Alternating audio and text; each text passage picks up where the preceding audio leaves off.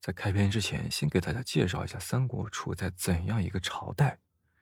这是我们影视剧作品可能零零碎碎都知道一些朝代，但是它怎么样一个先后顺序呢？你像比如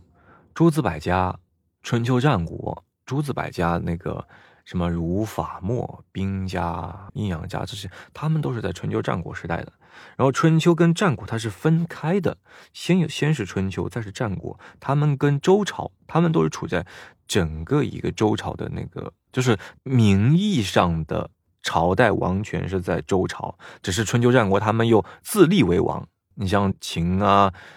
秦赵燕他们这些楚这些这些国家，他们都是自立为王。他们跟周朝是并存的，当时周朝还没灭，直到秦始皇统一这几个国家之后，整个版图才大一统。然后秦国之后，秦国经历到胡亥这一代就就灭了。呃，秦国其实把中央集权搞得很好，因为在周朝的时候，他都是分封诸侯国，然后诸侯国自己独大，有有他有军队，他自己的官员也也也都是自己任命的，所以他们对地方的管辖就是做的不到很到位，他们就诸侯国最后就分裂。之后，诸侯国自己想为王，所以呢，秦始皇他为了就是改变这个局面，他实现了中央集权，这个也是一直沿用沿用至今的啊。当然，在后面的朝代，他们为了因为自己的实力不够强，他也管不到这些其实其他的这些国家，他为了去依附这些诸侯国，又把中央集权变成了那种诸侯诸侯分封制。反正，在秦始皇他是独创的一个中央集权，就是历史上最早的。然后从秦始皇之后落寞到到胡亥，因为秦始皇他本来是想立，包括培养的也都是他的呃他的儿子扶苏的，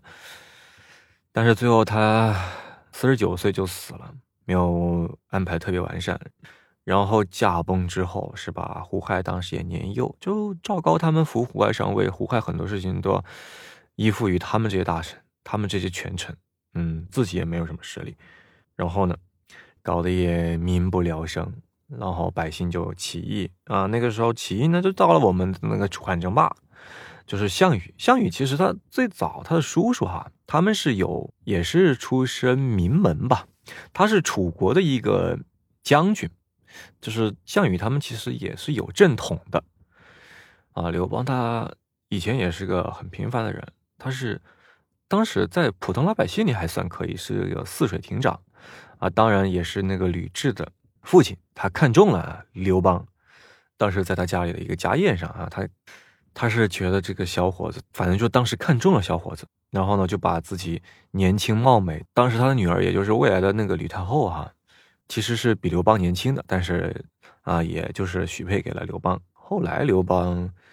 嗯，一开始也没有什么大的作为什么的，就是在就在一次运送东西的时候，因为我们都知道。就是秦始皇那么一路过来，他们当时是，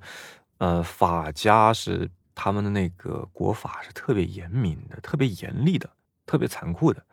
所以包括后面陈胜吴广起义也是，嗯，然后到刘邦他们这里也是，就是没有按时下雨还是什么耽误了行程，然后就没办法啊，不反也是死，那还不如反了，反正。刘邦他在后面，包括和项羽的很多次战争中，哈，他都打不过项羽。当时也有个什么，当时很多多少多多少多少万对项羽几万都没有打过他。反正刘邦也是一直忍嘛，包括后来跟匈奴打也是打不过啊。那次还好是跑跑掉了，不然的话就会葬送在那边啊。那个是在他建国之后了。那个是在他建了他的西汉王王朝之后，反正最后呢，就跟项羽他们这个楚汉争霸，最终是以刘邦胜利，然后他建立了他们这个西汉王朝。这个西汉呢，后面也是后面其实也直接到了灭亡了，中间还插入了一个新莽政权，就是他做的改革啊特别多，什么新修水利啊，啊，就是包括给一些地方给他们。啊，一些钱财，然后让他们到别的地方住，把那个住处腾出来给我们，就是做了很多很多改革，最后就是民众也有点吃不消了，最后这个新莽也没有了，然后后面就是刘秀啊，他也不是正统，但是他就是打了正统的名号，反正就是把汉高祖刘邦的西汉就是延续延续到东汉，然后到东汉末年就到了咱们的三国。咱们就是在这样一个一个历史顺序下啊，就是最开始是三皇五帝，到夏到商，再到周，周又分西周跟东周，然后东周呢是其实是没有什么实权了，它只是一个傀儡。那实权也是在春秋五霸、战国七雄，然后战国七雄里面的秦国统一了，统一了到秦始皇嬴政，嬴政了，然后这边啊王朝落败，落败了，落败了之后，然后就到了，然后到了楚汉争霸啊，项羽跟刘邦这两个两枝独秀，但是呢，项羽暴虐，然后也是个武夫，就不懂政啊，不懂民心，但是。刘邦一直隐忍，他虽然打不过，打仗打不过他，但他会笼络人心啊，包括利用他自己没有什么实力，但是他会利用人，他用人特别厉害，而且他就是很服软，他臣的话呢，臣子的话他也听得进去，最后他就把这个项羽给打败了，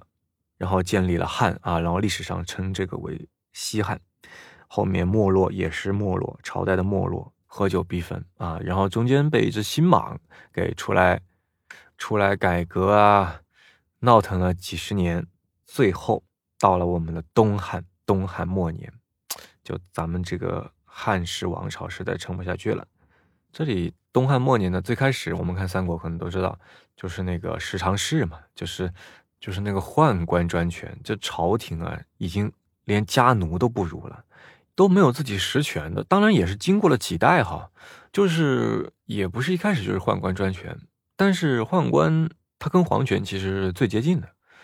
皇帝他掌握不了权力，他被因为很多皇帝他继位的时候年纪都很小嘛，所以有些皇帝他为了得到自己的专政权，他会利用宦官，就是身边的宦官，然后去做一些什么什么事情，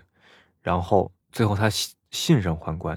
因为古代他讲究一个制衡嘛，这宦官呢也是后面没有想到的一个啊，就算是一个 bug 样的，嗯，包括到后来的一些朝代哈，宦官甚至有军权了，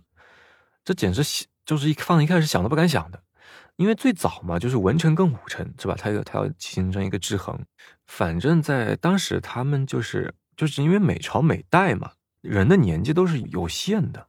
他在很小的时候继位，他拿不到权力，他要在有生之年拿到权力，他要利用一些手段。但是利用这些手段的同时，他没有想到这些后果，最终导致了是东汉末年这样一个朝局，就是属于内政都不稳定，就是内忧外患全都有，包括内忧也会促长你外面的一些动乱，因为这些人专权呢，他们就会利用自己的职权去做一些。让那个民不聊生的一些不公平的事情，民心就不稳，然后就各种起义动乱，最终到了咱们这个东汉末年。就是说这些也是希望大家有个清晰的脉络，就知道的在上下五千年中，咱们三国是在怎么样一个朝代的时代背景下演变出了咱们一个群雄割据啊，啊，英雄辈出，各路豪杰纷争，包括他们还有上一代跟下一代之间的更迭。好，咱们这本书哈，它是，它是分那个阵营来说的一些史实记载，啊，先是魏书，曹操阵营，然后